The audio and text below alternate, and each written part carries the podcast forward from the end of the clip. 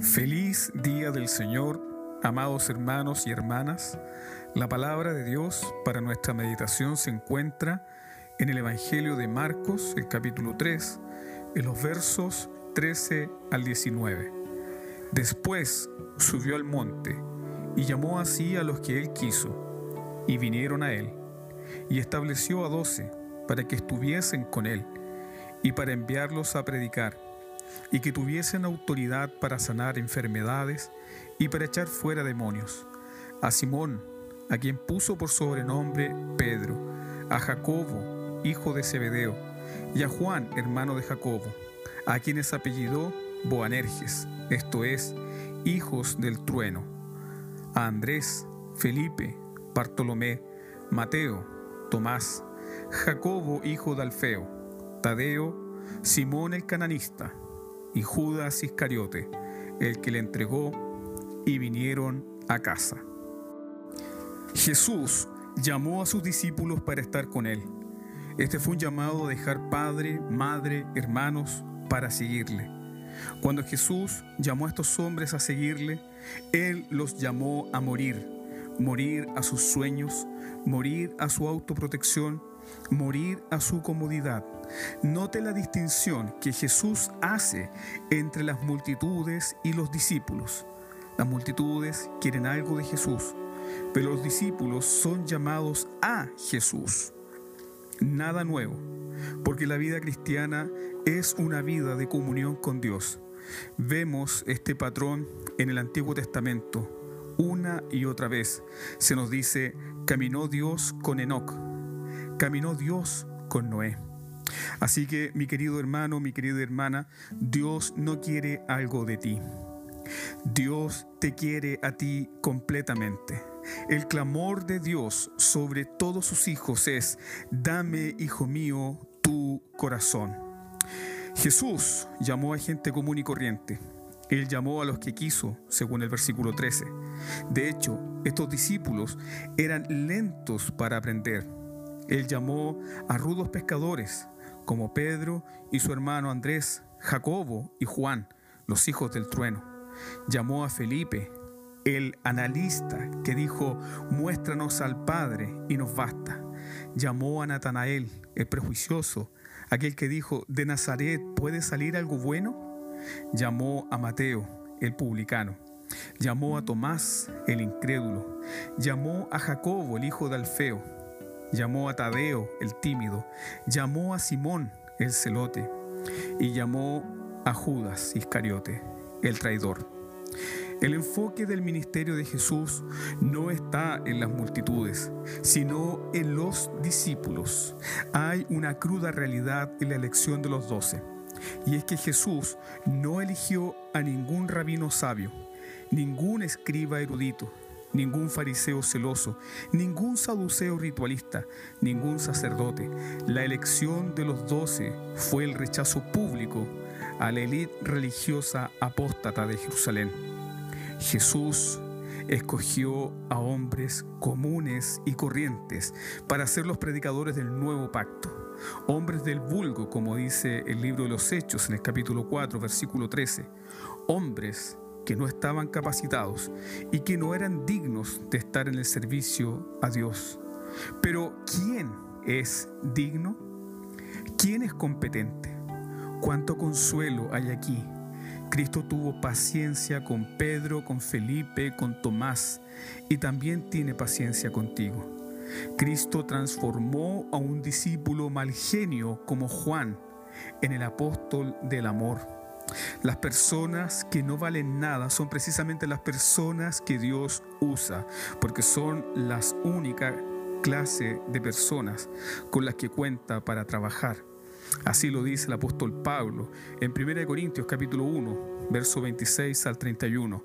Pues mirad, hermanos, vuestra vocación, que no sois muchos sabios según la carne, ni muchos poderosos, ni muchos nobles, sino que lo necio del mundo escogió Dios para avergonzar a los sabios, y lo débil del mundo escogió Dios para avergonzar a lo fuerte, y lo vil del mundo y lo menospreciado escogió Dios, y lo que no es para deshacer lo que es, a fin de que nadie se jacte en su presencia, mas por él estáis vosotros en Cristo Jesús, el cual nos ha sido hecho por Dios sabiduría, justificación, santificación y redención, para que, como está escrito, el que se gloría, gloríese en el Señor. ¿Estás en Cristo, amado hermano? ¿Has sido unido a Él? No te estoy preguntando si estás cerca de Cristo. No te pregunto si sabes algo de Cristo. Te pregunto si estás en Él. Si es así, todo tu ser responde en perfecta correspondencia a Cristo. Él es tu bebida, Él es tu alimento, Él es tu vida, Él es tu reposo, Él es tu justicia, Él es tu gloria, Él es tu comida, Él es tu única bebida. Él es el más precioso de los hijos de los hombres para ti. Él es tu roca, Él es tu refugio, Él es tu rey, Él es tu profeta, Él es tu sumo sacerdote. Si estás unido a Cristo, no puede haber indiferencia a lo que Él es.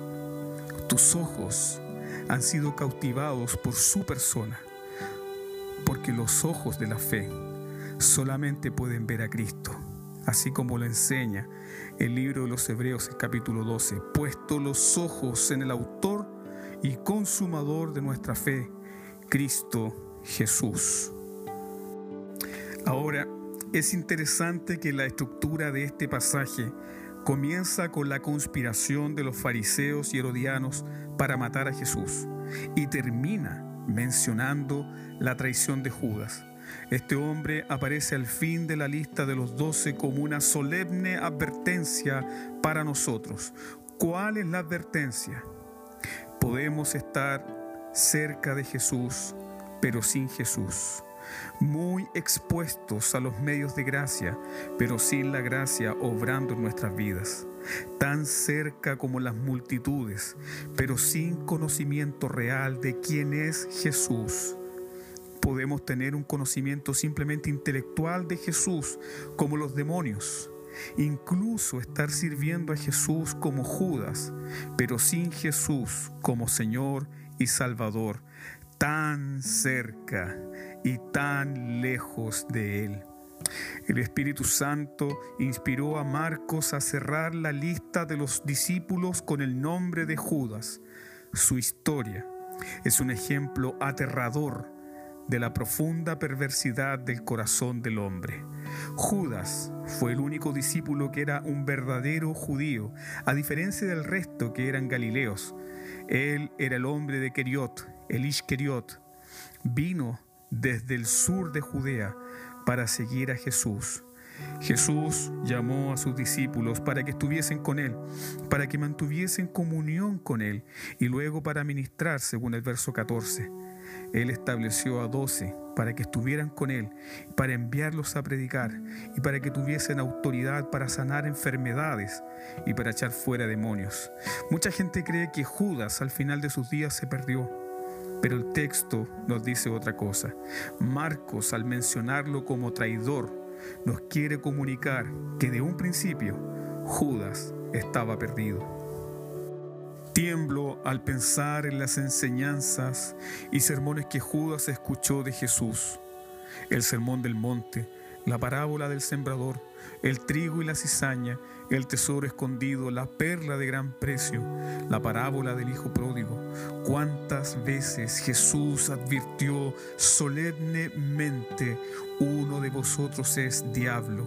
Bueno le fuera a ese hombre no haber nacido. Los discípulos temblaban y se preguntaban de quién está hablando. Todos los discípulos tienen momentos donde reconocen sus debilidades, donde reconocen su torpeza, su falta de fe y le ruegan incluso a Jesús que se aparte de ellos porque son muy pecadores. Pero Judas nunca habla así. Judas nunca está asombrado. Judas siempre está muy compuesto, siempre muy correcto, siempre manteniendo una imagen de piedad. De hecho, cuando Jesús anuncia que uno de los doce le traicionará, nadie pensó en Judas.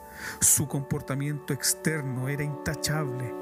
Amados hermanos, No hay nada más horrible que estar muerto en la luz, ciegos a la verdad, expuestos al Evangelio, pero sordos a Él como Judas. El corazón duro de Judas nunca se reconoció pobre, nunca se reconoció miserable, nunca se reconoció vil. No podemos decir que Judas era un muy buen discípulo hasta que traicionó a Jesús. Judas nunca estuvo bien. Judas nació, al igual que tú y yo, con una naturaleza pecaminosa, muerto en delito y pecado, esclavo del mundo, esclavo del pecado, esclavo de Satanás, necesitado de un nuevo nacimiento. Oh hermanos míos, qué terrible es esto. No hay peor lugar para el endurecimiento del corazón que la propia iglesia. Judas también tuvo muchas experiencias. Él experimentó el poder de Dios en los milagros y la predicación del Evangelio, pero nunca en la conversión. Él estaba en el grupo de los que dijeron, aún los demonios se nos sujetan. Jesús les dijo, no se gocen en que los demonios se les sujetan, sino gócense de que sus nombres están escritos en los cielos. Ahora comprende mejor lo dicho por Jesús. Muchos me dirán en aquel día, Señor, Señor, no profetizamos en tu nombre, y en tu nombre echamos fuera demonios, y en tu nombre hicimos muchos milagros, y entonces les declarará, Nunca os conocí, apartaos de mí, hacedores de maldad. Judas también escuchó esta advertencia, pero nunca creyó. Judas recibió autoridad para predicar y echar fuera demonios, pero él mismo nunca fue libertado del diablo. Judas siguió a Cristo para proteger su propia vida, su propia agenda, sus propios sueños, sus propios planes, sus propios intereses. Cuando Jesús señaló el camino de la cruz, Judas comenzó a entristecerse y comenzó a apartarse. Mateo capítulo 26, versos 6 al 14 revela el corazón de Judas. Jesús es ungido en Betania.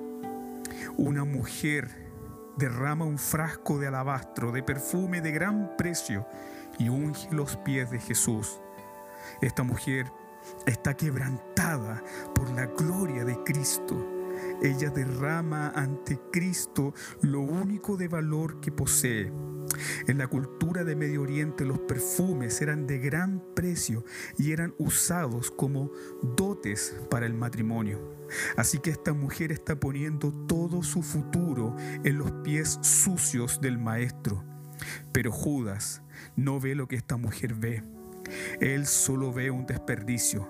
Entonces, dice el texto, uno de los doce, que se llamaba Judas Iscariote, fue a los principales sacerdotes y les dijo, ¿qué me queréis dar? Y yo lo entregaré. Y ellos le asignaron 30 piezas de plata y desde entonces buscaba oportunidad para entregarle. Judas fue al templo.